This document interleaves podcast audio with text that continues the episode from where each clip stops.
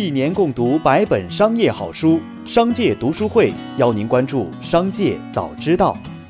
首先来关注今日要闻。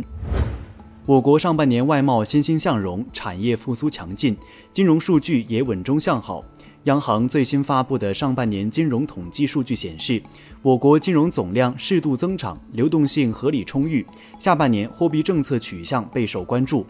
上周五，央行宣布从七月十五号起降准零点五个百分点，释放资金一万亿左右。对此，东方证券首席经济学家表示，全面降准为中小微企业注入流动性，体现出我们的政策既具有弹性，也具有可持续的特征。有助于我国经济平稳恢复以及长远发展。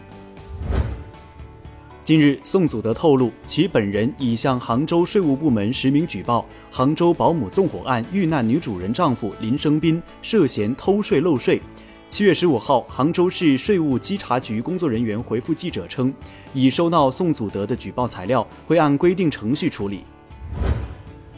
再来关注企业动态。七月十五号，有多位网友在微博上爆料，称自己领了 B 站崩溃补偿的单日大会员，却被自动续费了年费会员。对此，B 站客服回应称，由于赠送的会员活动触发了原有的代扣续费功能，将会全额退款。七月十五号，有消息称北汽股份准备回归 A 股，受此消息影响，北汽股份股价一度高涨近百分之二十。十五号午间。北汽股份发布澄清公告称，本公司猜测有关报道来自中信建投证券股份有限公司于二零二一年六月向北京证监局报送对本公司的第二十三期辅导工作报告。递交辅导工作报告仅为提供本公司在将来 A 股上市的选择，并不代表本公司目前有计划 A 股上市。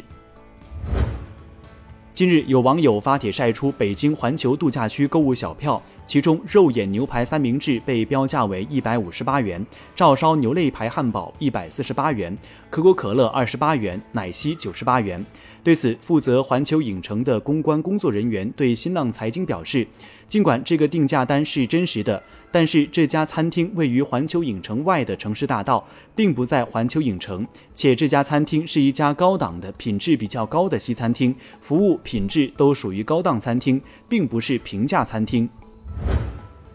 七月十五号，优酷信息技术有限公司等执行裁定书公开。该裁定书显示，优酷信息技术有限公司因与北京漫蓝科技有限公司侵害作品信息网络传播权与不正当竞争纠纷一案，向法院申请执行漫蓝科技立案标的额人民币两百万元。现因被执行人暂无财产可供继续执行，法院终结本次执行程序。有网友反馈称，人人视频里大量热门剧被删除下架，包括《洛基》《致命女人》《顶楼》等。对此，人人视频官微在评论中表示，因技术升级导致部分内容下架，如有会员问题可以联系站内客服人员，还麻烦小可爱们再耐心等待下。继小米宣布员工股权激励计划后，腾讯也紧随其后公布了自家员工股份奖励计划。腾讯控股在港交所发布公告称，根据股份奖励计划，向不少于三千三百位奖励人士授予共两百四十万三千二百零三股奖励股份，约合人民币十一点二一亿元。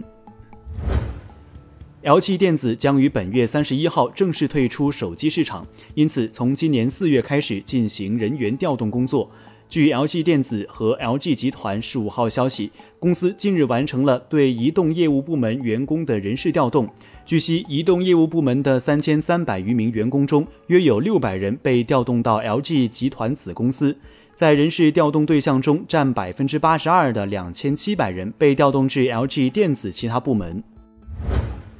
近日，汉庭酒店关联公司汉庭星空酒店管理有限公司新增一则行政处罚，处罚事由为未在经营场所的显著位置明示促销内容，促销内容应当包括促销原因、促销方式、促销规则、促销期限、促销商品的范围以及相关限制性条件等。处罚结果为罚款零点八万元。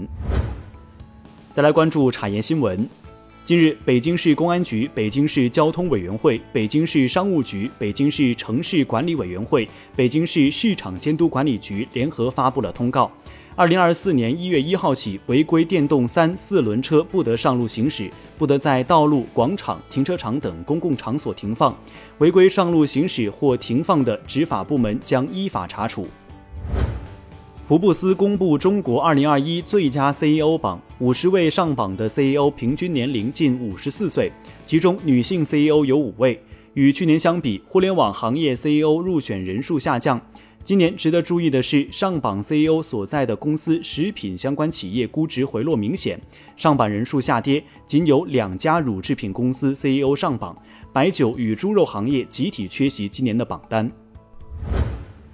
国家统计局公布上半年中国经济数据，居民收入继续增长，城乡居民人均可支配收入比值缩小。上半年全国居民人均可支配收入一万七千六百四十二元，同比名义增长百分之十二点六。这主要是受到去年上半年低基数的影响，两年平均增长百分之七点四，比一季度加快零点四个百分点。扣除价格因素，同比实际增长百分之十二。两年平均增长百分之五点二，略低于经济增速，基本同步。全国居民人均可支配收入中位数一万四千八百九十七元，增长百分之十一点六。以上就是本期《商界早知道》全部内容，感谢收听，下次再见。